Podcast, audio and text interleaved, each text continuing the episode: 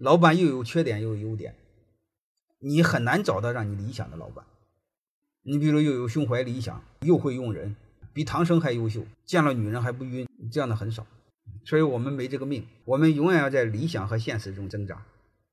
就是冯唐易老，李广难封啊，这是我们很多打工人的悲哀。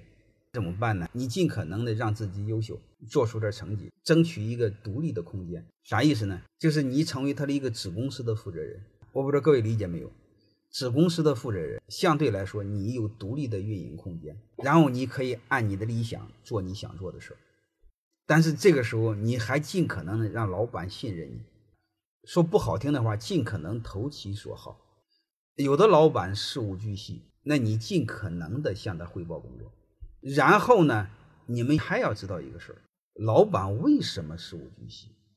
你说谁不愿意学会充分授权分权呢？谁不愿意轻松到点下班陪老婆孩子？他为什么不这样呢？他不就是手下的人让他不放心吗？所有老板事无巨细的，几千块钱的字都签过的，你放心好了。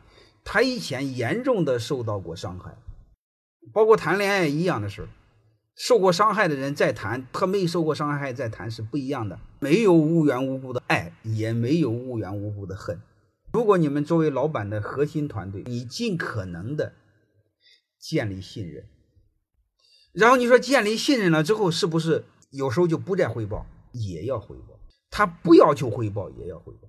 我们有些人你会发现，他信任你了，结果你自己就开始乱搞了。你的认知和老板的认知有落差的呀，他一信任你，你就开始不汇报。有时候你自己独立决策，一个事儿搞毁，结果擦屁股还得他擦，结果他对你的信任一夜又回到解放前。所以，我们做下属，既然赢得了老板的信任，要继续强化老板的信任。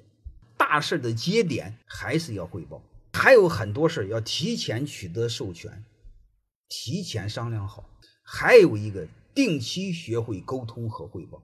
这个度啊，我希望你们和老板之间呢，在冲突中形成平衡。那个蔡崇信大家知道够牛吧？他每个星期至少和马云通话一个小时。